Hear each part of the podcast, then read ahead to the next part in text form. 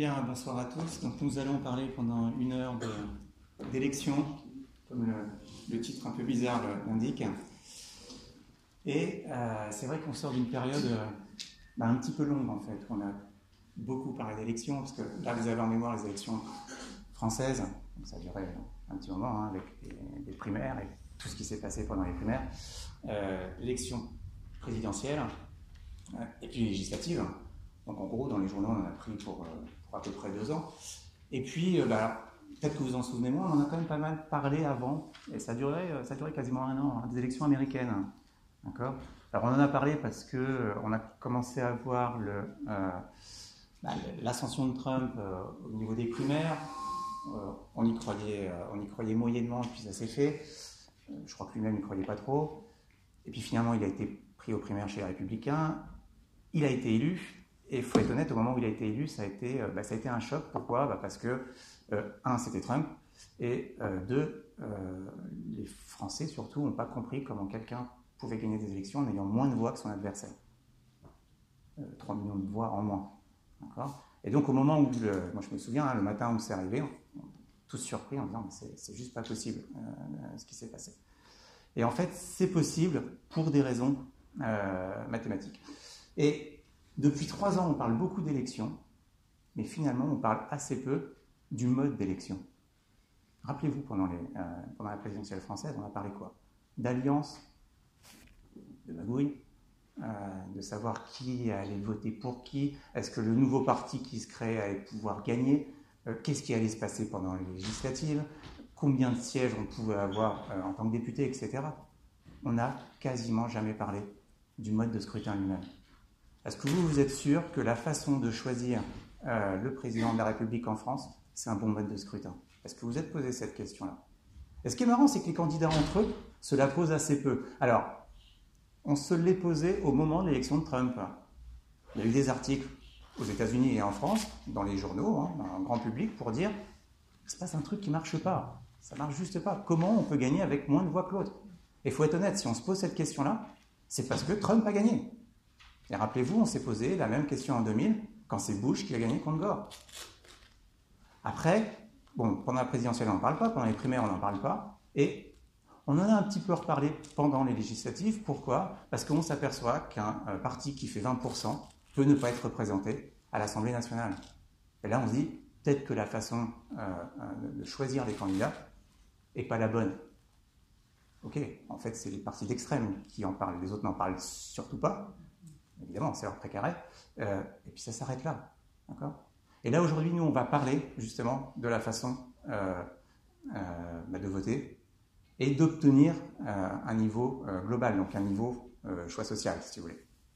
Alors, est-ce que la question du, du vote en lui-même est importante? Je vais commencer par une citation, donc c'est repris dans un bouquin de, de 1947 de Michel Debray. Michel Debray, hein, bras droit De Gaulle pour la Constitution, donc enfin, la mise en place de la Constitution en 58.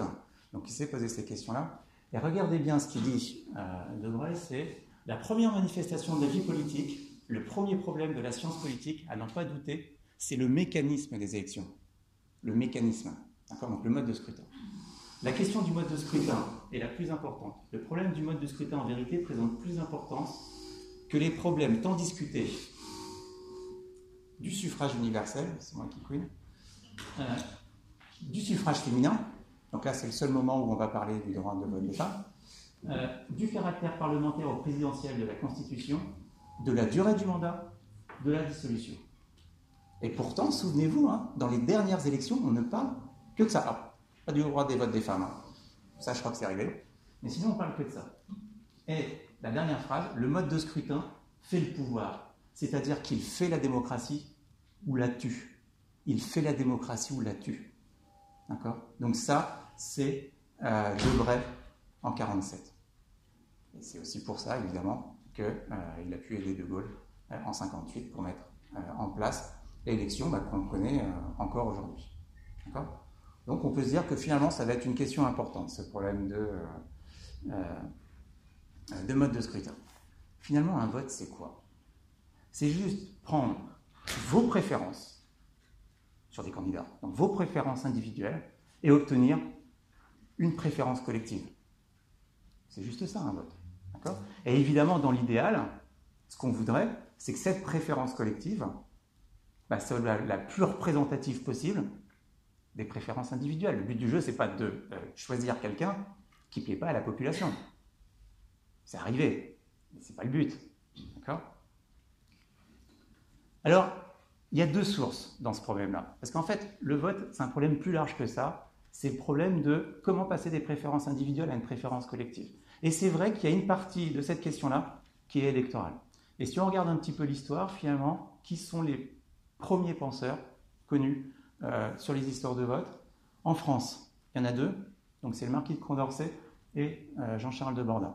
Condorcet, je pense que vous le connaissez à peu près tous, hein, en tant que penseur, philosophe, donc euh, préparation de la Révolution, etc. Borda, vous le connaissez certainement moins, donc scientifique français. Il a son nom sur la Tour Eiffel, fort en balistique, donc bon, très bon scientifique. Et en fait, les deux se sont battus à l'Académie des sciences dans les années 1780, donc euh, fin 18e, euh, pour savoir quelle serait la bonne méthode de vote. Condorcet a proposé une méthode, Borda a dit non, c'est pas la bonne méthode, je vais vous en proposer une autre, d'accord? Condorcet est revenu dessus, donc ils sont un petit peu chamaillés sur, euh, sur ces questions-là. Et puis de l'autre côté de l'Atlantique, on s'est posé les mêmes questions. Pourquoi? Bah Parce que l'indépendance de l'Amérique, il faut mettre en place une nouvelle constitution, donc un nouveau pays. Et les deux qui sont le plus posé ces questions-là, c'est donc Alexander Hamilton et euh, Thomas Jefferson. Thomas Jefferson qui a, été le troisième président euh, des États-Unis. Ça, c'est la partie électorale, on va dire que c'est les figures les plus, les plus importantes. Mais en même temps, il y a d'autres personnes qui se sont posées ces questions-là, et c'est pour ça que maintenant c'est un économiste qui, qui, vous en parle. Ce sont les économistes, pareil, fin 18e. Jeremy Bentham, qui lui se posait des questions. Alors, ce n'est pas un problème de vote, c'est-à-dire qu'on ne va rien mettre dans l'urne, c'est si je dois choisir une politique en tant euh, qu'élu, par exemple, bah, le but du jeu, ça serait de choisir la politique qui fait en sorte que euh, la somme des bonheurs individuels donnés par euh, cette politique-là soit la plus grande possible. Oui, parce que je veux, contenter, le plus de monde possible. C'est exactement la même idée que dans le vote. Je veux que mon choix, imaginez un taux de taxe par exemple, soit le plus euh, adapté à ce que veut la population. Et donc, il se pose la même question. Donc, si vous voulez, vous avez une source qui vient, en gros, des mathématiciens, des ingénieurs, et une source qui vient euh, des économistes. Alors, pourquoi les économistes se sont euh, accaparés le problème? C'est grâce à lui, Kenneth Kenneth Arrow, en 1951, il sort un livre qui a fait beaucoup de bruit, réédité en 1963, qui lui a en grande partie donné le prix Nobel en 72, le prix Nobel d'économie. Et lui, il se pose une question assez générale. Comment je fais? Quelle méthode me permet de passer des préférences individuelles à une préférence collective? Est-ce qu'il existe une bonne méthode? Est-ce qu'il en existe une meilleure que les autres? D'accord? Et son livre-là, ça a été certainement le livre le plus cité en économie, en tout cas un des plus cités. Et euh, il est économiste, fort en maths, mais économiste. D'accord? Ayez en tête que tous les problèmes que je vais vous montrer, alors évidemment, on ne va pas parler de mathématiques aujourd'hui, hein, malgré, malgré le titre, je ne vais pas montrer des, mathématiques, mais tous ces problèmes-là, c'est comment on fait pour compter des voix, comment on fait pour agréger des préférences individuelles. Et c'est évidemment un problème mathématique. D'accord? Ben, on y va. Alors aujourd'hui, moi, je ne vous parle pas du problème de euh, préférence individuelle ou préférence collective de manière générale, on va parler d'élections. Et donc, je vais, dans un premier temps, vous présenter quatre méthodes usuelles de vote. Il y en a deux que vous connaissez tous, deux à mon avis que vous connaissez moins, mais qui sont euh, importantes d'un point de vue historique. Donc je vais vous présenter le scrutin uninominal à un tour, encore, celui à deux tours, la présidentielle française, et puis après on parlera bah, de la chamaillerie entre Borda et Condorcet. Donc euh, Condorcet avait présenté sa méthode et Borda a présenté sa méthode. Alors comment je vais faire ça? Donc on ne va pas faire de mathématiques, par contre je vais vous montrer des petits tableaux, ça ne vous dérange pas? Alors, comment marche ces tableaux-là? Alors, on va supposer que j'ai quatre euh, candidats ici. En gros, c'est ABCD. Hein. J'ai mis des prénoms, mais c'est ABCD. D'accord? Et ce que veut dire une colonne à gauche, ça veut dire que j'ai cinq personnes qui préfèrent A, AB, AC, Alors, quand vous, vous votez, la seule chose qui vous intéresse, c'est qui je veux mettre dans l'urne. Donc, seulement euh, votre premier choix, si vous voulez. Donc, les cinq personnes de gauche, dans l'urne, ils mettraient probablement que Alan. Oui, d'accord. Mais ça n'empêche que vous avez des préférences sur le reste. Il y a beaucoup de gens qui ont voté euh, Macron à la dernière présidentielle. Ça ne veut pas dire qu'ils n'avaient pas de préférence sur tous les autres candidats. Donc là, ce que je fais seulement dans mon tableau, c'est que je mets euh, toutes les préférences. Donc j'ai quatre personnes pardon, qui préfèrent Alan, à Claire, à Ben, à Dora, etc. Et si vous faites la somme des chiffres qui sont là-haut, vous avez 27 votants. La règle donc, du scrutin uninominal à un tour, donc la pluralité, c'est plus facile à dire, c'est quoi? C'est je regarde seulement qui vous mettez dans l'urne, donc je vais avoir 27 bulletins, et celui qui va avoir le plus de fois son nom sur les bulletins a gagné. Dit autrement dans mon tableau, je ne regarde que la première ligne. Donc il y a 5 personnes à gauche qui ont voté pour Alan. Oui, mais j'ai aussi euh, sur la deuxième colonne 4 personnes qui ont voté pour Alan. Donc j'ai 9 personnes qui ont voté euh, pour Alan.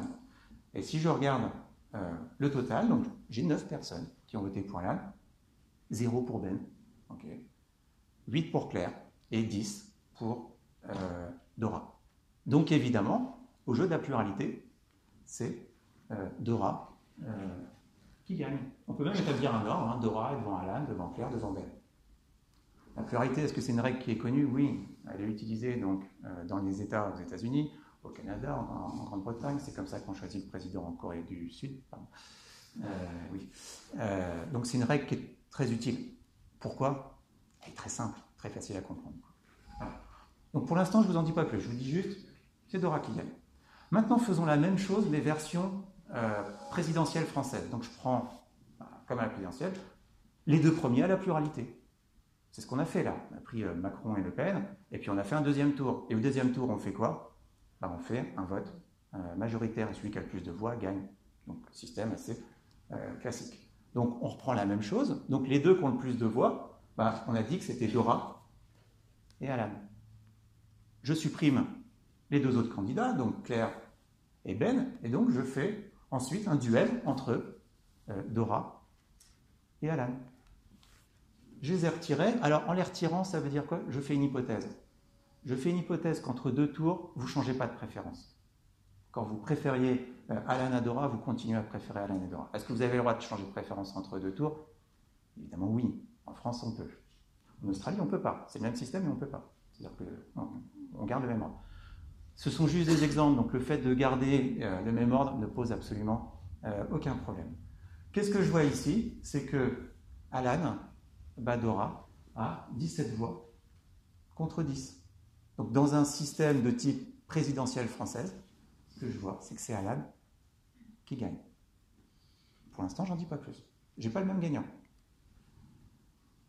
À l'époque, alors c'est pour ça que je vous en parle, hein, ce n'est pas une règle connue, la règle de Borda, mais elle est importante parce que ça fait partie des premières règles qui ont été euh, instituées. Alors, on dit la règle de Borda, elle existait avant Borda, mais Borda ne le savait pas. Donc elle a été réintroduite par Borda. Ce que nous dit Borda, c'est il n'y a absolument aucune raison qu'on ne tienne compte que de votre premier choix dans vos préférences.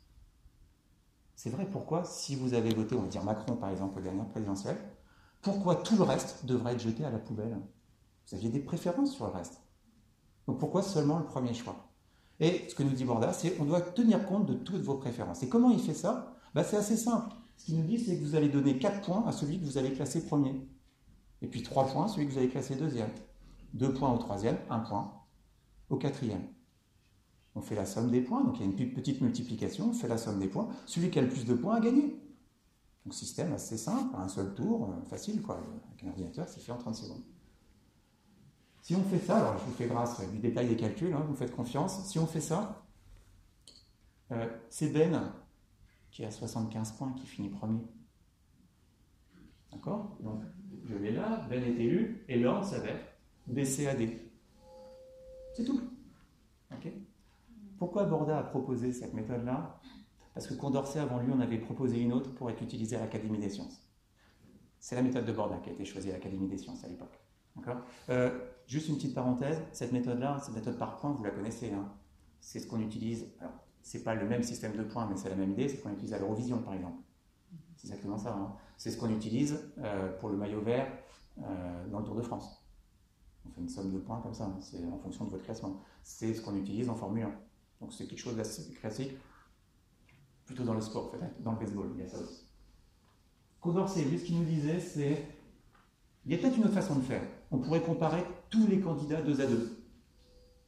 D'accord? Et puis évidemment, le candidat qui va battre tout le monde à la majorité, qui va battre tous les autres, bah, c'est forcément un bon candidat. Je vous remets un autre contexte. Imaginez une poule de foot. Vous avez une équipe qui bat toutes les autres équipes. A priori, c'est une bonne équipe. Elle a battu toutes les autres. Et bien là, en politique, c'est pareil. Donc ça veut dire que si vous comparez A à B, vous ne tenez pas compte des préférences entre C et D. D'accord Vous regardez juste ce qui se passe entre A et. Donc, je prends toujours le même tableau. Hein. Depuis trois fois, là, j'ai pris les mêmes préférences. Hein. J'ai rien changé. Hein. Et puis, je fais mes petits calculs. Donc là, pareil, je vous en fais grâce. Qu'est-ce que je vois? C'est que Claire bat tout le monde à la majorité. Tout le monde. Ensuite, euh, euh, Ben bat Alan et Dora. Et Alan bat Dora. Dora perd contre tout le monde à la majorité. Très bien. Donc ce qu'on va dire, c'est que ben, c'est Claire qui gagne. Et puis voilà, j'ai un ordre comme ça, c'est bien. Claire a gagné. Je vous ai montré, euh, encore une fois, le même résultat. Hein. Là, ce qu'on voit quand même, c'est avec le même tableau. Donc on dit que C était le vainqueur de Condorcet, Claire est vainqueur de Condorcet, elle a gagné tous les duels majoritaires. Tout à l'heure, ma présidentielle française, mon scrutin uninominal à deux tours, choisissez pas Claire. Choisissez, je ne sais plus qui c'était, c'était pas Claire. Ça veut dire quoi? Ça veut dire que la présidentielle française peut se priver d'un candidat qui bat tout le monde à la majorité. Dit autrement, le candidat qui va gagner, avant même de commencer à gouverner, a déjà une majorité contre lui. heureusement, ça n'arrive jamais. Il faudra lui demander à lui si ça n'arrive jamais. En 2007, souvenez-vous, Bérou, il y a eu un deuxième tour entre Sarkozy et Royal. Donc Sarkozy a gagné. Tous les sondages étaient clairs, on était au-delà des, euh, des erreurs possibles de sondage. Bérou aurait battu tout le monde au deuxième tour. Il suffisait que Bérou aille au deuxième tour pour être élu. Oui, mais ce mode de scrutin français ne permet pas à Bérou d'aller au deuxième tour. Il est éliminé au premier tour. C'est-à-dire quoi? C'est-à-dire que Sarkozy, en commençant, avait déjà contre lui une majorité de gens qui préféraient le programme de Bérou. Ça part mal. Comment une élection peut se priver d'un tel candidat? C'est ça la question. Et c'était ça, la question euh, qui était soulevée par, euh, par Condorcet. Alors évidemment, la méthode de Condorcet présentée comme ça, on a l'impression que c'est la méthode bah, euh, idéale, elle est parfaite cette méthode-là. Sauf que, imaginez, donc vous avez trois personnes, donc que j'ai appelées euh, par hasard Prune, Capucine et Claire, qui veulent aller au restaurant. D'accord? On va dire que Claire, c'est la mère de famille, elle décide, on va faire ça par le vote. D'accord? Il y a trois possibilités de restaurant, couscous, crêperie, pizzeria. Vous me donnez vos préférences, ok? Et ensuite, on fait la méthode de Condorcet et euh, bah, le gagnant de Condorcet, ça va être le, restaurant où on va aller ce soir. Bah, allons-y. Si vous regardez bien, euh, Prune et Capucine préfèrent donc la crêpe riche au couscous. Donc à la majorité, le couscous est éliminé. Oui, mais euh, il me semble que Prune et Claire préfèrent la pizzeria à la crêperie. Donc la crêperie est éliminée. C'est parfait, il reste que la pizzeria. Donc on va aller à la pizzeria. Euh, euh, pas sûr, parce que si vous regardez bien, Capucine et Claire préfèrent le couscous à la pizzeria. Donc on va pas non plus à la pizzeria. En fait, ce soir, on ne mange pas. C'est ça que ça veut dire. Donc il est là euh, le problème. Condorcet l'avait vu, hein, il l'avait dit, hein, il y a un problème avec ma méthode, c'est qu'on peut avoir ce qu'on appelle un, effet Condorcet ou un, ou un, cycle de, un cycle de Condorcet, c'est-à-dire que ça va tourner en boucle tout le temps, ça va tout le temps être battu. D'accord? Est-ce que, est-ce que ça existe dans la vraie vie? Oui. On le sait par les sondages, mais effectivement, on a retrouvé des paradoxes de Condorcet euh, dans des élections, entre autres présidentielles françaises, mais vu que ce n'est pas un système de Condorcet, on ne le sait que par des, euh, que par des sondages. Alors, qu'est-ce qu'on a fait? Je vous ai montré quatre méthodes. Alors, deux usuelles et puis deux méthodes de Condorcet, elle n'a jamais été utilisée hein, dans, les, dans, les, élections. Trop compliqué, j'en sais rien. Euh, mais encore une fois, c'est une méthode historique, donc on est obligé de la présenter. Euh, à chaque fois, ça a été le même tableau, les mêmes préférences. J'ai eu quatre gagnants différents, A, avec quatre méthodes. Rappelez-vous quand même ce que je vous ai dit au début. Le vote, c'est quoi? C'est essayer de faire en sorte que le résultat collectif colle au mieux des préférences individuelles.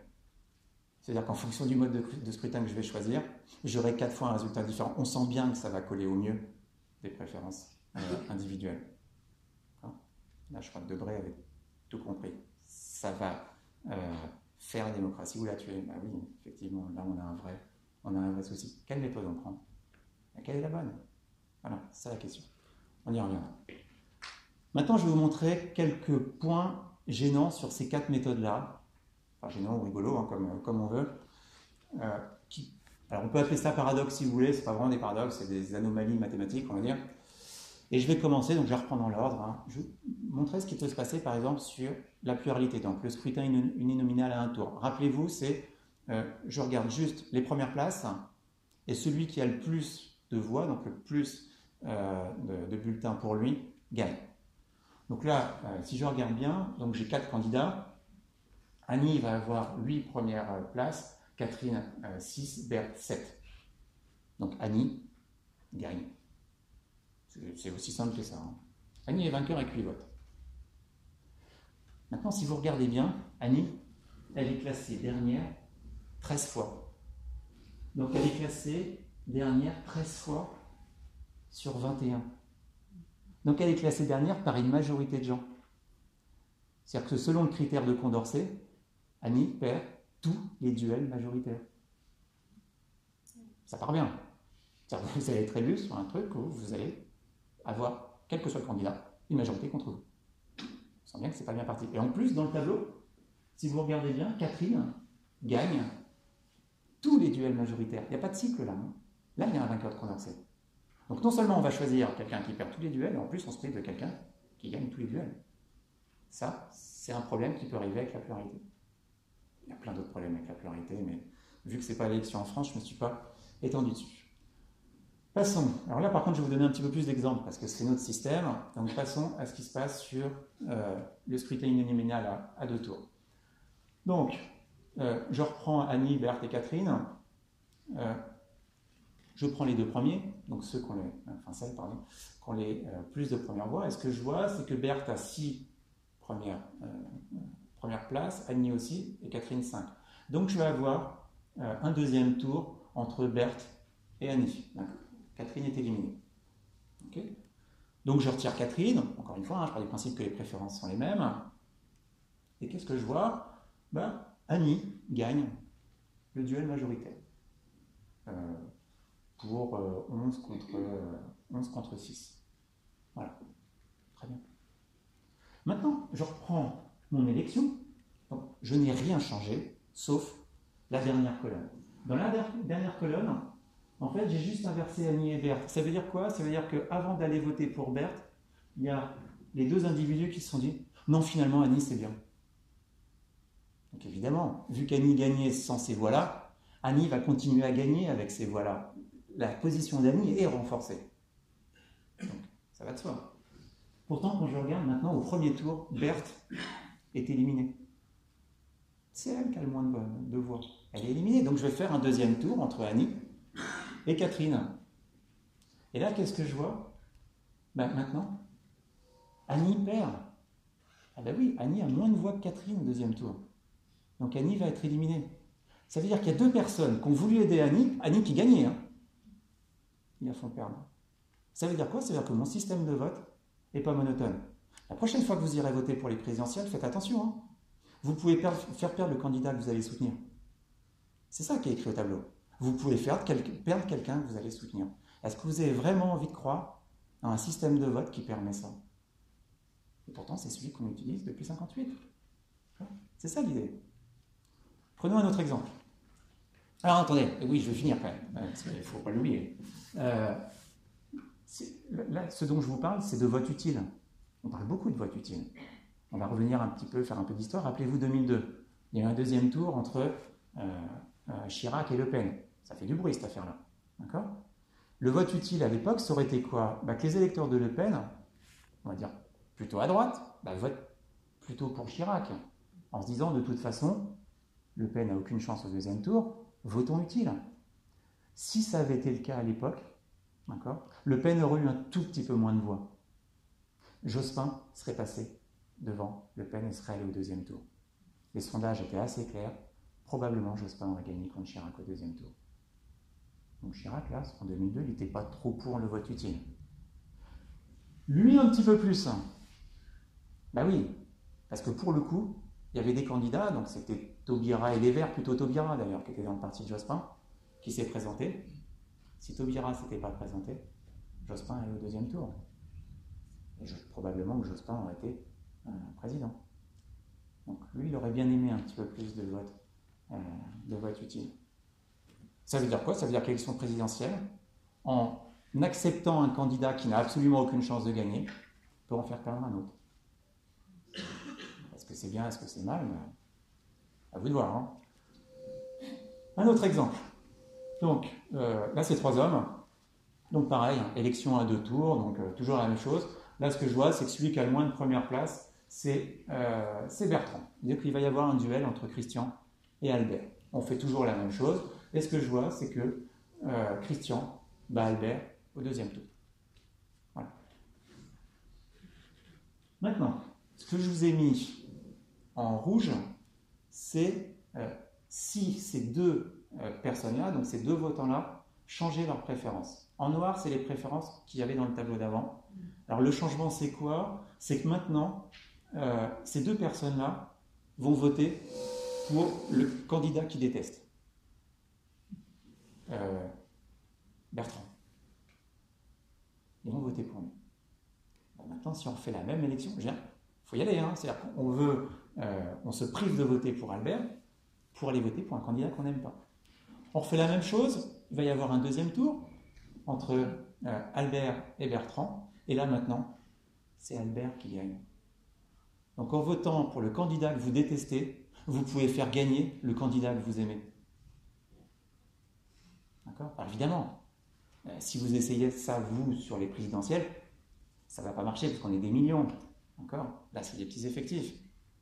Maintenant, si vous remplacez les chiffres du haut et que vous rajoutez des zéros, qu'on est nombreux à faire la même chose, ça peut marcher. Donc c'est un vrai problème. N'oubliez pas, hein, le but du jeu, c'est que le vote représente au mieux les préférences individuelles. Si dès le départ, vous vous dites, je vais voter pour mon pire candidat pour faire gagner mon meilleur, vous voyez bien que ça va être compliqué de représenter au mieux les préférences individuelles. C'est ça quand même euh, l'idée, quoi. Un autre, donc, encore Claire, Capucine euh, et Prune. Donc, il y a, euh, alors maintenant, elles sont plus votantes, elles sont euh, candidates, et j'ai 11, j'ai 11 votants. On fait la même chose, toujours le vote à deux tours. Donc là, évidemment, les deux qui ont le plus de première place, c'est Claire et Prune. Et ce qu'on voit, c'est que Prune bat Claire au deuxième tour. D'accord? Très bien. Je vous fais la même chose, mais euh, dans la colonne de gauche, avant, j'avais quatre personnes. Maintenant, j'en ai plus que deux. Il y en a deux qui ne sont pas venus. Je refais le même euh, calcul, exactement le même calcul. Qu'est-ce que je vois? C'est que Capucine et Prune, maintenant, vont au deuxième tour. Et là, donc, euh, Claire est éliminée. Capucine gagne contre Prune. C'est quand même bizarre, ça. C'est-à-dire que les deux qui ne sont pas allés voter pour euh, Claire font gagner Capucine. Alors qu'en allant voter, ils allaient faire gagner un candidat, enfin la candidate qui détestait, Prune, qui mettait dernier dans leur préférence. Ça veut dire quoi? Ça veut dire que ces candidats-là, enfin ces, votants-là, pardon, euh, ont bien fait d'aller à la pêche ce jour-là. D'accord? On parle de euh, paradoxe de la pêche. C'est-à-dire que des fois, vous avez intérêt à ne pas vous déplacer pour faire gagner un candidat ils ne font pas gagner le candidat qu'ils préfèrent. Mais en tout cas, ils évitent leur pire candidat. Un peu bizarre quand même. N'oubliez pas, hein, présidentielle française, ça. Hein. Donc des fois, ayez moins mauvaise conscience si vous n'avez pas voté la prochaine fois. Peut-être que vous rendez service à votre, à votre candidat. Encore une fois, hein, sur des millions de gens, ça marche moyen. Euh, ça marche moins bien. Encore un exemple. Alors, là, il y a deux tableaux. Donc, imaginez deux groupes à part. D'accord? Donc, il y a trois euh, candidats ABC. Donc, euh, Alan, Ben Claire. Donc, dans un premier groupe à gauche, il y a 17 personnes. Dans le deuxième groupe, il y a 15 personnes. Donc, je fais toujours mon, euh, petit calcul, toujours pareil. Ce que je vois, c'est sur le tableau de gauche, je vais avoir une finale entre Ben et Claire. Et sur le tableau de droite, je vais avoir une finale entre Ben et Alan. Très bien. Donc, j'élimine à gauche, je vais éliminer Alan, et à droite, j'élimine Claire. Et je me retrouve avec ces tableaux-là. Je fais mon deuxième tour, la majorité, etc. Qu'est-ce que je vois? À gauche, c'est Ben qui gagne, avec 10 votes. À droite, c'est Ben qui gagne, avec 8 votes. Donc Ben gagne à gauche, Ben gagne à droite. Tout va bien. Je vous montre un autre tableau. Je vous montre ce tableau-là. D'accord? Avec les trois mêmes candidats. Je refais le même calcul. Qu'est-ce que je vois C'est que au deuxième tour, on va se retrouver avec un duel entre Alan et Ben. Donc j'élimine Claire. Et qu'est-ce que je vois? Bah, Si je refais mon petit calcul, la somme, ça va être 17 votes, c'est Alan qui va gagner. Maintenant, c'est Alan qui gagne, c'est plus Ben. Alors Ben gagnait séparément, et puis je vous fais un autre tableau, c'est Alan qui gagne. Ouais, sauf que mon tableau là, mon nouveau tableau, c'est juste la somme des deux. J'ai pris les préférences de chacun, j'ai juste mis dans un seul tableau. D'accord? On peut vérifier, il n'y a pas de souci. C'est les mêmes compactés. C'est pas le même gagnant. Imaginez, je vous fais un scrutin euh, présidentiel et je vous fais une ligne Strasbourg-Brest. Je fais euh, l'élection au nord de la ligne, C'est Alan qui gagne. Au sud de la ligne, c'est Alan qui gagne. Très bien. Je fais exactement la même élection, donc je ne change pas les urnes, je ne change absolument rien. Je fais le même mode de scrutin, mais avec tout le monde d'un coup, la France entière. C'est Ben qui gagne. Ça va pas. ce qui va pas. Qu'est-ce que j'ai fait? J'ai mis une ligne imaginaire et j'ai juste séparé des urnes. Donc c'est plus le même gagnant. Vous voyez bien que c'est quand même bizarre. L'élection présidentielle française permet ça. Ça commence à faire beaucoup là. Hein. Et ça, c'est quelque chose d'assez euh, classique. Quoi. Donc le fait de réunir ne garantit pas d'avoir le même gagnant quand euh, euh, vous aviez avant le même gagnant dans toutes les régions.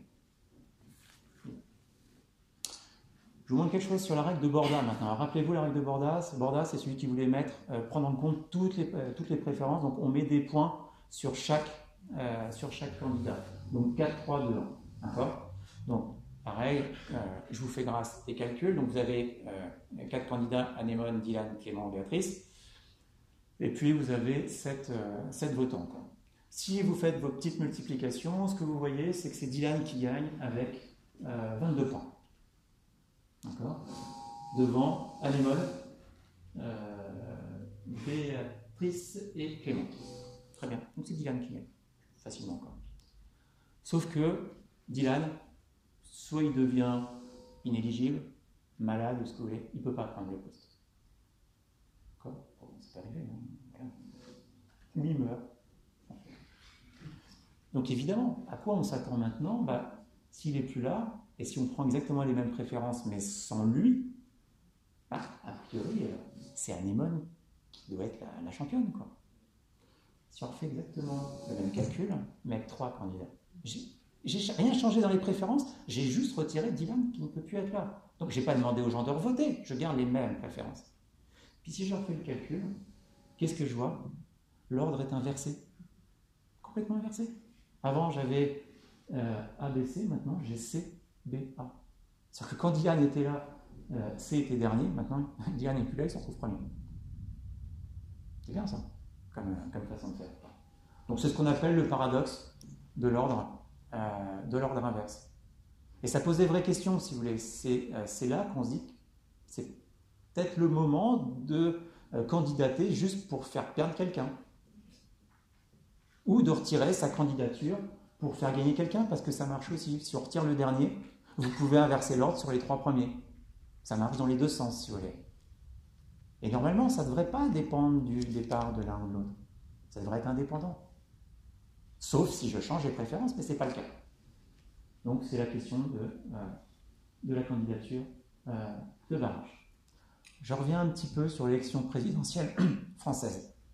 En fait, dans la profession, il est commun de dire qu'il y a euh, huit défauts principaux il y en a d'autres, hein, mais il y en a huit principaux à la présidentielle française. Premier euh, problème, c'est la présence d'un candidat marginal peut changer le résultat. Donc typiquement 2002. C'est vrai que vous avez des candidats qui viennent, ils savent très bien qu'ils ne vont pas gagner, mais qui viennent pour faire 2-3%, et en espérant, j'imagine, que s'ils passent à 5%, ils auront, euh, ils auront un poste dans un ministère. C'est ça l'idée, quoi. Ou pour ennuyer un tel, ou voilà, pour se. Alors des fois c'est un peu plus fin que ça, c'est parce qu'ils ont des idées différentes qui veulent complètement ancrer dans le, dans le parti.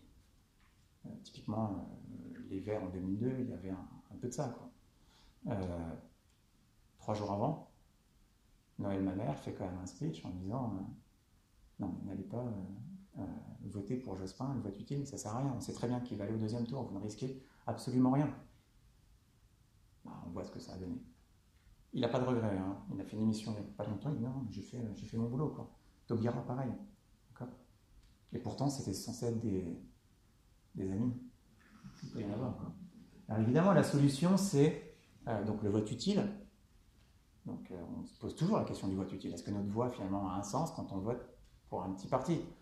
Quand vous votez cheminade aux dernières élections, vous vous doutez bien ça ne va pas gagner. Quoi. Enfin, c'est pas du garanti en les cas. Euh, c'est à peu près sûr. L'autre façon de faire, c'est bah, d'éviter qu'il y ait des candidats. Et vous faites quoi? Vous organisez des primaires. Vu ce qui s'est passé sur les dernières primaires, je suis pas sûr qu'ils y je pense qu'ils vont toujours y retourner, parce que maintenant, voilà, c'est ancré, ça se fait en plusieurs pays, etc. Mais surtout à droite, je pense qu'ils vont pas être très chauds pour, y aller. On voit bien que ce n'est pas un problème. Et la grande force de Macron, ça a été de ne pas participer aux primaires. Donc finalement, cette façon d'éviter euh, la présence de candidats marginaux, il euh, bah, faut voir. Faut voir. Alors évidemment, bah, le, deuxième point, ça va avec, hein. donc c'est le dilemme entre vote utile et vote sincère. Vous ne devriez pas, quand vous votez, avoir ce dilemme-là. D'accord? Est-ce que je dois voter sincèrement ou est-ce que je dois voter pour un candidat qu'éventuellement je peux faire gagner? Ben Non, vous devriez donner vos préférences sincères, encore une fois, parce que le résultat collectif devrait représenter au mieux vos préférences individuelles. À partir du moment où on fait un vote utile, vous ne votez pas sincèrement. Dit autrement, vous manipulez. C'est pas de la tricherie, voulez, mais vous manipulez. Donc après, ne soyons pas étonnés si la préférence collective ne représente pas nos préférences. On a manipulé. Troisième chose, un candidat qui gagne toujours euh, au second tour, donc un vainqueur de Condorcet, donc rappelez-vous, hein, quelqu'un qui bat tout le monde dans les duels majoritaires, devra être élu. Bon, bah, par le cas de Bérou, maintenant on sait que ce n'est pas, le cas. Et ensuite, euh, bah, ça on l'a vu aussi, gagner des votes peut vous faire perdre. Ça c'est juste pas possible. C'est un problème de comptage. Euh, le but du jeu, c'est quand même d'avoir le plus de voix possible. Ça ne peut pas vous pénaliser. Bon, on a vu que si. Ensuite, un candidat qui gagne dans deux endroits disjoints ne gagne pas forcément dans l'union de ces endroits. Donc ça, on l'a vu avec Ben et Alan. Donc c'était un problème. Le point 6, il est intéressant. Il y a impossibilité de voter pour plus d'un candidat. Moi, je vous assure pendant les élections, des fois, j'aimerais bien voter pour plus d'un candidat. Quand il y a 10, 12, 15 candidats, maintenant, on me demande de choisir un parmi ces 15-là. Rappelez-vous la dernière fois que vous avez voté de façon vraiment convaincue pour un candidat, en disant c'est lui que je veux. Moi, ça fait, ça fait un moment que je n'ai pas fait ça. D'accord? Et si on pouvait me dire, ben voilà, il y aurait peut-être un peu de vote utile, c'est vrai, mais je vais voter pour un tel, mais je pourrais peut-être voter aussi pour un tel et pour un tel parce que bah, j'ai pas envie de trancher à ce point-là. Je, je, vote un parmi 15 ou un parmi 10 franchement très tranché. Non, je voudrais qu'on m'en donne euh, euh, un petit peu plus pour que ça représente au mieux mes préférences. Parce que peut-être que euh, pour vous, c'est pas la même chose de voter, enfin, vous classez pas de la même façon un candidat, on va dire, de droite et d'extrême gauche. À partir du moment où vous votez pas pour eux, on part du principe que vous les classez de, la même manière. D'un point de vue technique, c'est la même chose. peut-être qu'il faudrait éviter ça. Ensuite, vous n'avez pas la possibilité de voter contre un candidat. Ou alors vous faites que ça. Peut-être qu'on fait que ça finalement. Mais on n'a pas la possibilité de dire clairement celui-là, j'en veux pas. C'est un peu ce qui s'est passé à la dernière présidentielle. le fait d'avoir moins de voix, euh, enfin un peu moins de voix au deuxième tour qu'au premier tour pour Le Pen, c'est vrai que c'est, quand même bizarre. Quoi. Mais il y, a, une forme rejet après le débat. D'accord? Mais dans l'ensemble, on vous demande de voter pour un candidat. On ne peut pas voter contre. Et enfin, ça coûte cher. Ça, c'est l'économiste qui parle. Euh, ça coûte cher. Ah, ça coûte cher à vous, parce que si vous participez à toutes les primaires, au présidentiel et au législatif, en gros, ça vous coûte 8 dimanches. 8 dimanches vous ne pouvez pas partir en week-end. Ah en plus, c'est un problème pour le tourisme en France. Euh, et à organiser, ça coûte très cher. Pas besoin de tout ça. Donc ça, c'est euh, un défaut. Là, ce que je vous ai mis au tableau, c'est des expériences qui commencent à être menées par des chercheurs, alors entre autres français, euh, beaucoup de français. Euh, alors, comment ça marche? En fait, c'est une nouvelle méthode de vote qui a été proposée il y a pas mal d'années maintenant et qui commence à être, qui ont été testées d'un point de vue théorique. Donc il y a des mathématiques pour dire est-ce que ce sont des bonnes règles ou pas, et qui, euh, depuis 2002, sont testées à la sortie des isoloirs. C'est-à-dire qu'il y a eu quelques bureaux de vote en France où il y avait des chercheurs qui étaient là, qui ont créé un isoloir, qui ont expliqué une nouvelle règle de vote, donc à vous, les votants, en vous disant maintenant, est-ce que vous voulez accepter de recommencer votre vote avec cette règle-là? Et après, ce qu'ils font, bah, s'ils prennent tous ces votes-là, ils dépouillent et puis on regarde qui gagne. D'accord? Alors pourquoi ils ont fait ça? Parce que euh, d'un point de vue mathématique, donc tout ce qu'on vient de voir sur les, euh, sur les tableaux, euh, sur les mauvaises conditions, les, paradoxes, ça, ça marche beaucoup mieux. Alors c'est quoi? Ça s'appelle le vote par approbation. Euh, il y a d'autres chercheurs qui, ont fait des choses intéressantes sur le jugement majoritaire, euh, donc euh, choses importantes qui ressemblent un, petit peu à ça. c'est de dire, quand vous allez voter, on vous donne un papier comme ça avec tous les candidats, d'accord Et vous cochez autant de candidats que vous voulez. Que vous voulez. D'accord? Il y a un seul tour, celui qui a le plus de voix a gagné. Donc aux dernières présidentielles, vous auriez pu voter, je ne sais pas, Macron à Mont-Mélenchon. Ou Le Pen à Fillon-Macron. Ou pour tout le monde. Ou pour personne. Et après, on compte le nombre euh, de voix. évidemment, c'est un intérêt, parce que maintenant, vous votez pour. Puis là, vous pouvez voter contre. Hein, parce que ceux que vous éliminez, hein, vous éliminez un groupe. Maintenant, ça se voit. C'est-à-dire que si vous voulez vraiment voter contre, hein, vous allez voter pour les 10 autres. En disant celui-là, ça va pas être possible. Alors évidemment, c'est un jeu qui va favoriser plutôt le centre. À ce jeu-là, en 2007, Bérou, il gagne facilement. Ben oui, parce que en fait, les gens de droite vont mettre à la fois la droite, le candidat de droite, mais probablement Bérou, et les gens de gauche vont mettre le candidat de gauche, donc Royal, mais aussi Bérou. Donc évidemment, ça va avantager plutôt le centre. Mais ce qu'il faut bien comprendre, c'est qu'une fois que la règle va être mise en place, les candidats vont s'adapter et donc vont probablement aussi changer leur, politique et euh, l'endroit où il se situe dans le, dans le spectre politique. Alors après, évidemment, vous avez plusieurs euh, façons de faire. Hein. Euh, la même, ce serait de mettre des points. Vous pourriez dire, bah, combien je donne de points au candidat F ici? Est-ce que je en donne moins 1, 0, 1, 2 ou d'autres chiffres? On peut tout imaginer si vous voulez. Et vous voyez bien que c'est simple comme système. Et on pourrait très bien vous demander juste de faire un trou dans, votre, dans, dans, votre bulletin de vote pour dire, voilà, moi je vais lui donner deux points à celui-là. Après, on fait la somme des points, celui qui a le plus de points a gagné. Un seul tour, plus besoin de primaire. Tout le monde peut se présenter parce que de toute façon, vous allez pouvoir les soutenir. Donc ça coûte pas cher. Donc c'est un système qui paraît euh, plutôt, euh, plutôt crédible. Et honnêtement, les dernières, recherches sont vraiment très récentes hein, parce que les, dernières années, c'était à la sortie des urnes en 2017. Donc là, il y a des rapports qui commencent à sortir. Euh, et franchement, ça, enfin, la profession a l'air de dire que ça tient vraiment la route. Donc c'est une piste intéressante. Les politiques commencent à s'intéresser à cette méthode. Ça commence à dire, oui, effectivement, on peut peut-être regarder, on peut peut-être la tester quelque part. Voilà. Est-ce que c'est une méthode idéale? Non. C'est impossible. Ça a été montré mathématiquement que c'était impossible de trouver une méthode idéale. Ça a été montré par qui? Par Arrow, le gars dont je vous ai parlé tout à l'heure, l'économiste qui a eu son prix Nobel pour ça il a montré qu'il n'existe pas de méthode d'agrégation des préférences individuelles en une préférence collective qui respecte un certain nombre de propriétés. Alors je vous montre vite fait les propriétés, vous allez voir, elles sont incroyablement simples. On n'est pas capable de trouver une méthode qui vérifie ces propriétés-là. La première propriété, c'est vous classez les candidats comme vous voulez. En gros, vous votez comme vous voulez. Oui, c'est la moindre des choses. Quand vous allez dans l'isoloir, il n'y a pas quelqu'un pour dire non, lui, il ne faut pas. Non, vous faites comme vous voulez. C'est quand même pas une condition très, euh, très forte. La deuxième condition, c'est si tout le monde préfère X à Y, alors au niveau collectif, X doit être préféré à Y. Bah oui, imaginez qu'on préfère tous X à Y et on choisit Y. C'est-à-dire que c'est bien, tout le monde est mécontent. C'est-à-dire que tout le monde aurait pu avoir une situation meilleure. Est-ce que vous avez vraiment envie de vous priver de ça? Non. Est-ce que la question se pose de toute façon pour les présidentielles françaises? Non.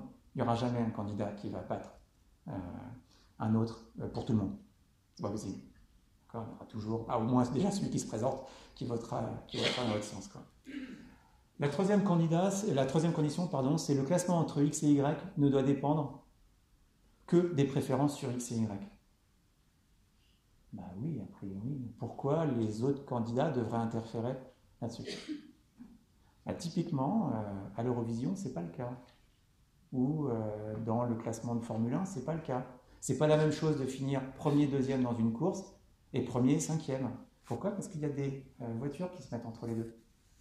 Donc l'écart se forme. Donc ça, ça marche pas. La présidentielle française, ça marche pas. Quand vous regardez le résultat, je sais pas, entre Macron et Le Pen, bah, vous êtes obligé de regarder le résultat des autres candidats. Donc c'est pas bon de ce point de vue-là. Donc en gros, quand vous voulez comparer deux candidats, c'est quand même bizarre, vous commencez par regarder d'autres candidats. Donc on pourrait peut-être, euh, Arro voulait absolument éviter ça. La quatrième condition, on la discute assez peu, on ne veut pas de dictateur. Le dictateur au sens d'Arro, c'est quelqu'un, quelqu'un qui impose ses préférences. On ne veut pas de ça. Pas très discutable celle-là quand même. Je veux dire, souhaitable dans une démocratie. Et la cinquième, c'est la plus gênante, c'est ce que voulait faire Arro s'il avait besoin de classer euh, tout le monde au niveau collectif, donc euh, du premier au dernier, éventuellement avec des, avec des ex -échos. Nous, dans la présidentielle, on n'a pas besoin de ça. Seul le premier nous intéresse. Est-ce que ça remet en cause le, problème d'Arro Non. Mais c'est, euh, il faut rajouter d'autres conditions qui sont à peu près équivalentes. Je ne vous embête pas avec ça. on revient exactement au même, résultat. Ça change absolument rien. Et ce que nous dit Haro, c'est c'est pour ça, enfin, entre autres pour ça qu'il a eu son prix Nobel, c'est pour son théorème. Dès qu'il y a trois candidats, il n'y a pas de méthode vérifiant les cinq conditions simultanément. C'est impossible. Dit autrement, toutes les méthodes vont violer au moins une condition. À vous de choisir laquelle. Donc ne cherchez pas une bonne méthode de vote, il n'y en a pas. Ça n'existe pas. Et ça, c'est un théorème mathématique, hein, pas... donc ne cherchez pas.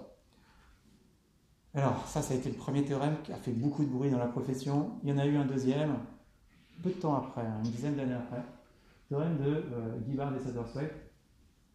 Toute méthode de vote qui va être construite de façon à ce que vous ayez toujours intérêt à dire la vérité, c'est-à-dire vos préférences sincères, et dictatoriale.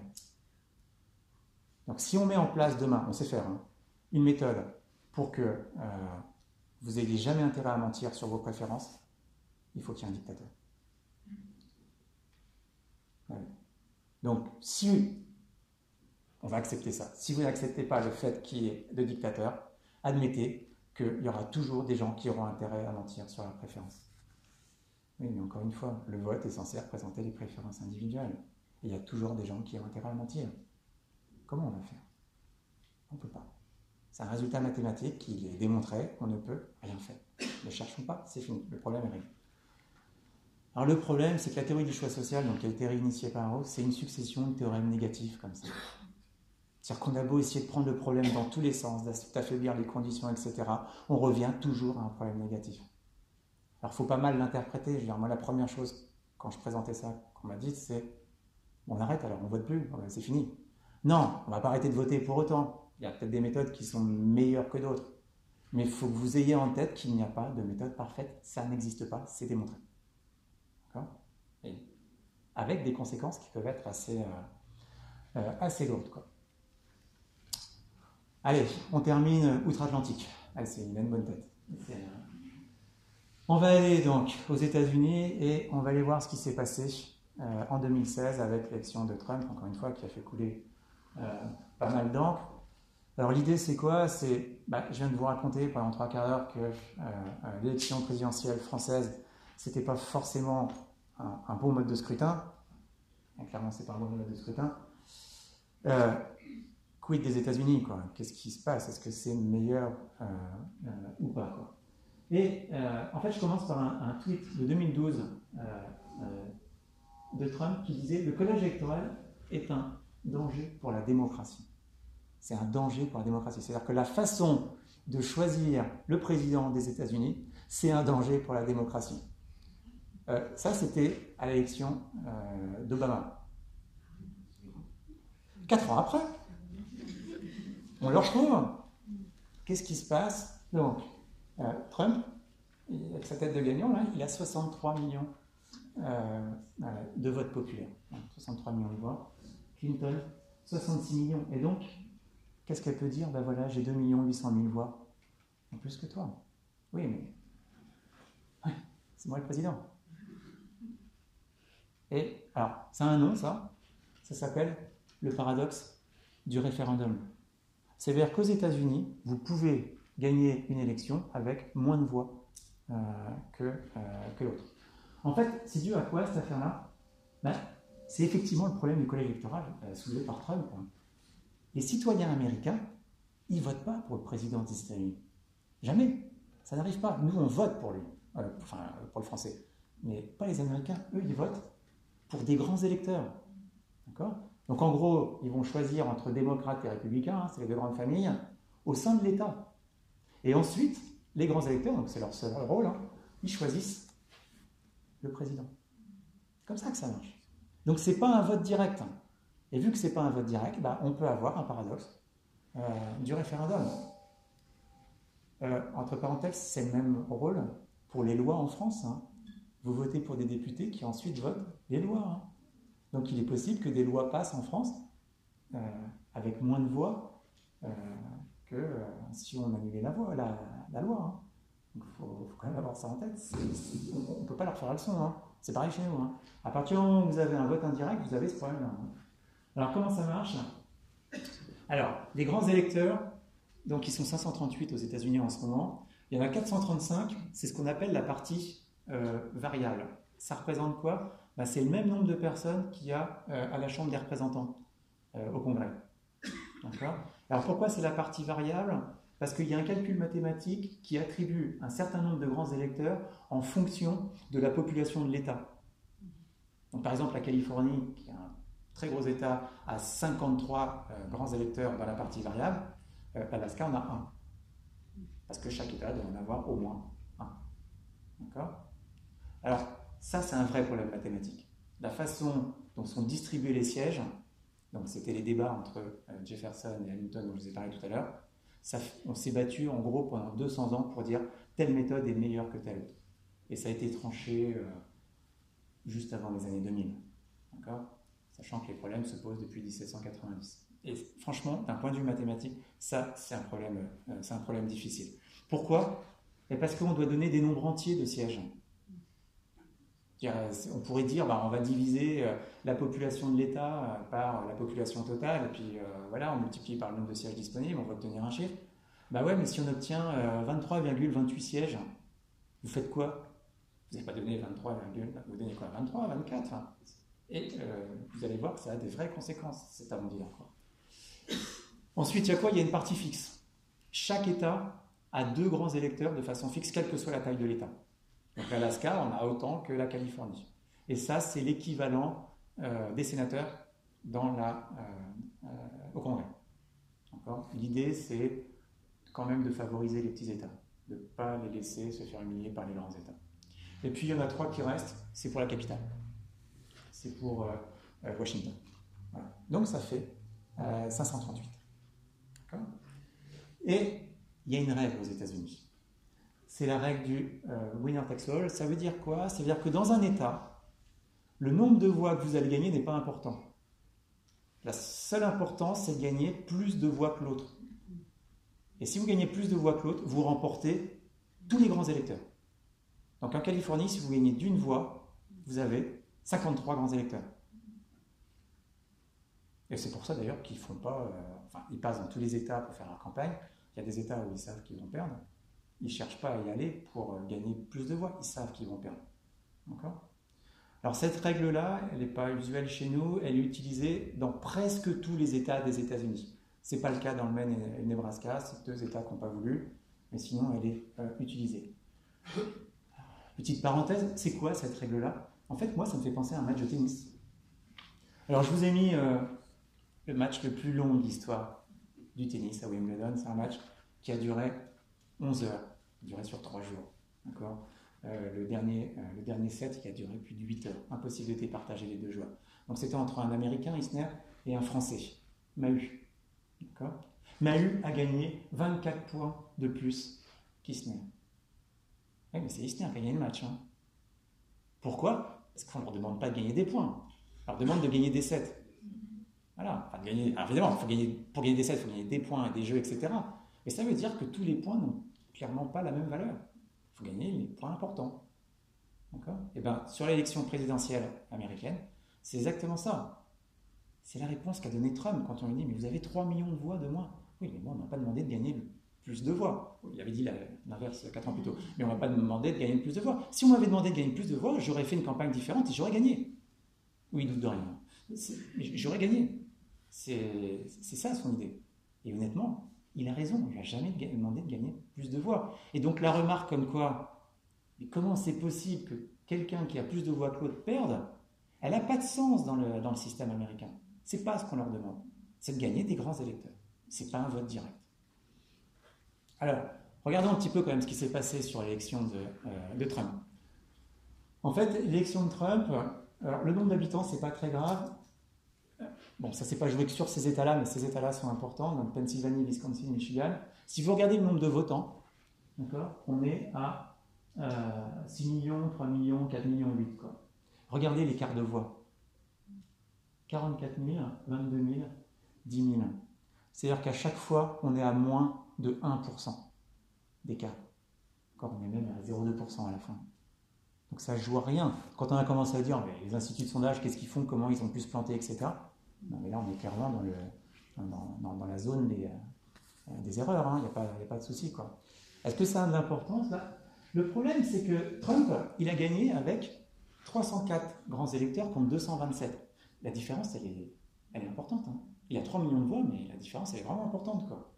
Oui, mais si vous regardez la somme du nombre de grands électeurs sur la Pennsylvanie, le Wisconsin et Michigan, vous arrivez à 46 grands électeurs. Donc si ça avait basculé là, et ça peut basculer, hein, ça ne joue à rien là, hein. ça peut basculer, encore une fois, on est sous le pourcent. Quoi. Si ça bascule là, Clinton a 46 sièges, enfin 46 grands électeurs, pardon, de plus. Et Trump en a 46 de moins, 92. D'accord? Clinton gagne. Donc elle est là, ça veut dire. Alors, il euh, n'y a pas que ça. Hein. Il a été chercher des États euh, euh, que Obama avait repris. Il a été les rechercher. Hein. Donc de ce point de vue-là, il a, il a quand même fait fort. Hein. C'était pas du tout prévisible, ça. honnêtement, il a fait le boulot. Mais rien que sur ces trois États-là, où vraiment l'écart est minime, il y avait vraiment moyen pour Clinton de gagner. Et donc, ce qu'on a pris comme une surprise le matin, c'était juste un petit écart de sondage de 20%. Les sondeurs ne sont pas trompés tant que ça. Quoi. En plus, sachant qu'il faut quand même comprendre que les sondages sont difficiles là-bas parce qu'on les fait par étapes. On les fait sur la, sur la France entière. Donc euh, pour avoir des choses vraiment significatives, ça a l'air d'être plus, euh, euh, plus compliqué. Alors ce paradoxe du référendum, est-ce qu'il est déjà arrivé aux États-Unis? Eh bien oui, quand on regarde l'histoire des États-Unis, c'est déjà arrivé plusieurs fois. Alors, je ne parle pas de 1824 parce que c'est arrivé, le cas de 1824, il est tellement compliqué, il n'y a pas que deux candidats, c'est plus compliqué que ça. C'est même pas si clair que ça qu'il y en a eu, on n'est pas tous d'accord là-dessus. Donc, il y a eu un problème en 1824, mais euh, j'en parle pas. Par contre, les trois autres sont des vrais cas. D'accord? Donc 1876 entre Hayes et 1888 euh, entre Harrison et Cleveland, et 2000 entre Bush et Gore. Souvenez-vous, d'accord On a tout recompté. Euh, enfin, on a tout recompté, non, on a recompté une partie des voix de la Floride. Si Gore avait vraiment tout recompté, il aurait été élu. Il avait fait toute la Floride. Euh, il n'a fait qu'une partie, bon, il a, il a, perdu, avec les conséquences que ça a eu derrière. Euh, Bush n'a que 500 000 voix de moins que Gore en 2000. Là, en 2016, on est à 3 millions. Ah oui, n'est pas dans, la même mesure. Quoi. Et donc la question, c'est est-ce qu'on peut l'éviter, ce paradoxe du référendum, finalement? Est-ce qu'il y a des solutions mathématiques pour éviter, euh, pour éviter ça Je vais vous reprendre un cas d'école, parce que celui-là il est quand même formidable, c'est 1876. Pour vous situer, 1876, on est juste après euh, la guerre civile, enfin, la, guerre de sécession aux États-Unis. Le démocrate Tilden a plus de votes populaires. Et en fait, Hayes obtient 185 grands électeurs contre 184 pour Tilden. Sachant qu'au début, Alice, il n'a pas 185, il a 165. Les 20 de différence ont été donnés dans un premier temps à Tilden. Sauf que c'était dans les États du Sud, tenus par les démocrates. Et les républicains ont dit on va recompter. Ils ont recompté. Et les, euh, ça a été tranché, donc ça a mis du temps, hein. euh, ça a mis du temps, ça tranché. Les 20 grands électeurs ont été redonnés aux républicains à Ils ont gagné un siège. Alors, sachant que ça a été recompté, etc., évidemment, il y a eu plein de problèmes. Et le premier problème qu'il y a eu, c'est un problème mathématique.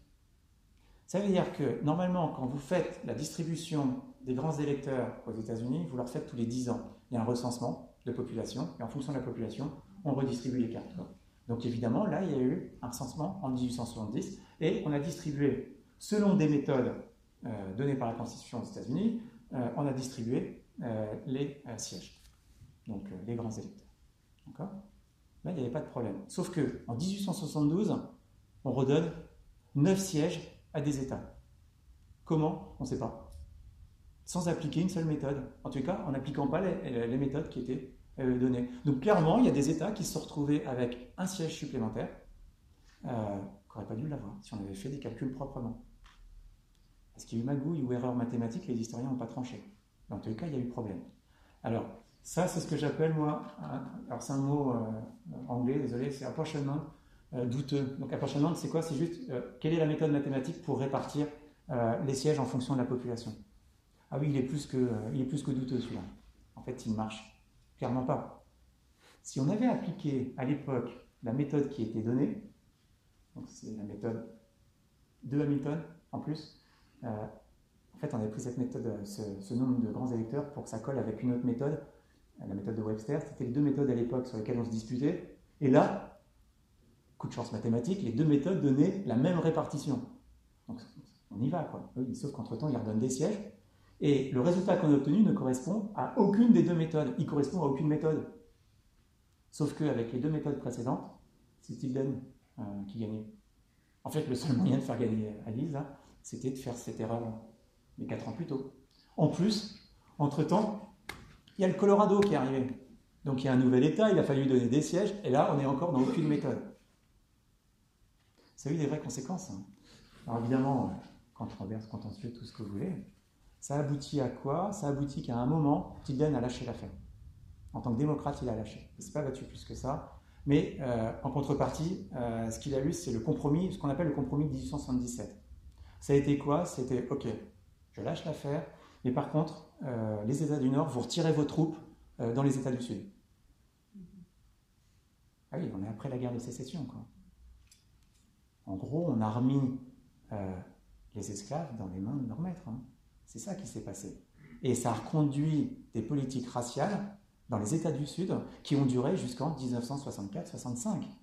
Donc ça a duré un moment quand même. Donc Tilden s'est retiré, il n'a pas été président, mais pour que euh, Grant, euh, qui était président à l'époque, ait un remplaçant républicain, il a fallu faire ce compromis-là. Et ça a marché aussitôt. Hein. Euh, dès que Tilden a, dit oui, je lâche l'affaire, Grant a retiré ses troupes du Sud. Donc ça a été très rapide. Et puis il y avait d'autres conditions qui avaient été données à l'époque qui n'ont pas, été, respectées plus que ça. Et vous voyez, pour un siège, ça a clairement changé, au moins dans un premier temps, la situation des Noirs africains euh, en Amérique du Nord. Donc c'est pas rien, quoi. on a toujours l'impression quand on joue sur des arrondis, ouais, voilà, si on trouve 23,28, est-ce qu'on donne 23, 24 On s'en fiche, c'est pas très grave. Là, on s'en fiche, c'est pas quoi. Donc ça, c'est vraiment euh, le cas d'école, quoi. Alors, euh, la, question, c'est est-ce qu'on peut éviter cette, cette situation-là. Alors, on va faire un tout petit peu de politique fiction. Donc, je, règle je, laisse la règle du winner takes all, parce qu'ils ont l'air d'y tenir. Puis en fait, la retirer, ce n'est pas vraiment la solution non plus. Euh, on peut en reparler, mais ça n'arrive pas les problèmes. Et en fait, si je garde cette règle-là, j'ai trois leviers qui sont possibles. D'accord? Qu'est-ce que je peux faire? Ben, Je peux jouer sur l'apportionnement. C'est quoi? C'est euh, sur la méthode de répartition de sièges. En gros, est-ce qu'il y a des méthodes qui permettent de euh, retirer ce paradoxe du référendum? Ou en tous les cas, est-ce qu'ils permettent de, d'avoir une probabilité quasi nulle D'accord? Donc nous, qu'est-ce qu'on a fait? Bah, On a pris bah, toutes les règles possibles et puis on les a testées sur les données de, euh, de l'époque. Donc ça, c'était le premier levier.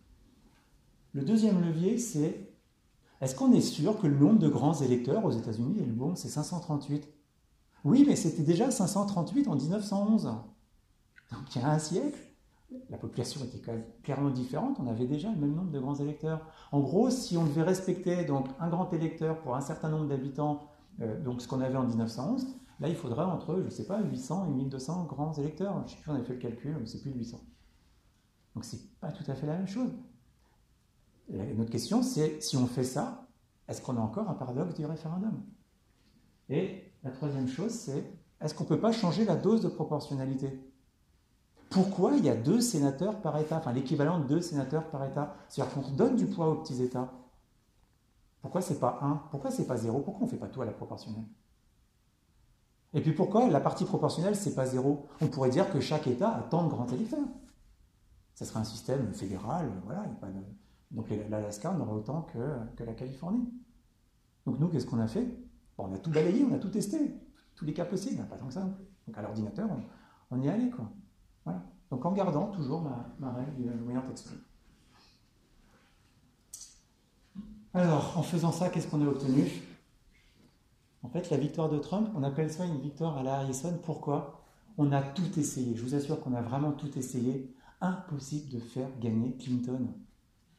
En fait, on peut dire tout ce que vous voulez sur la victoire de Trump. Et c'est vrai que l'écart, il est grand, hein, avec 3 millions de voix. On n'a pas trouvé une seule solution. On a, changé la méthode, on a changé le nombre de grands électeurs, on a tout balayé. D'accord? On a changé la dose de proportionnalité. Clinton s'est vraiment pris une raclée. C'est-à-dire qu'on peut dire un an après, on peut continuer à dire est-ce qu'il va être destitué et compagnie. Sa victoire, étant donné le modèle mathématique qui euh, gère l'agrégation des préférences, sa victoire, vous ne pouvez pas la remettre en cause, c'est impossible. Et on a tout changé. La question c'est est-ce que c'est la règle du winner takes all qui pose problème? Pas tant que ça. Pas tant que ça. Par contre, euh, en 2000.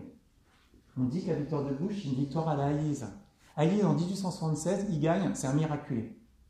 C'est-à-dire que si vous changez un petit peu la méthode euh, euh, d'apportionnement, donc euh, si vous prenez la règle qui aurait dû être utilisée, si vous changez un peu le nombre de grands électeurs, si vous changez la dose de proportionnalité, euh, Tilden gagne tout le temps. Sauf dans un cas qui est vraiment, c'est celui-là. Donc là, on est proche du miracle. Pour Bush, c'est pareil.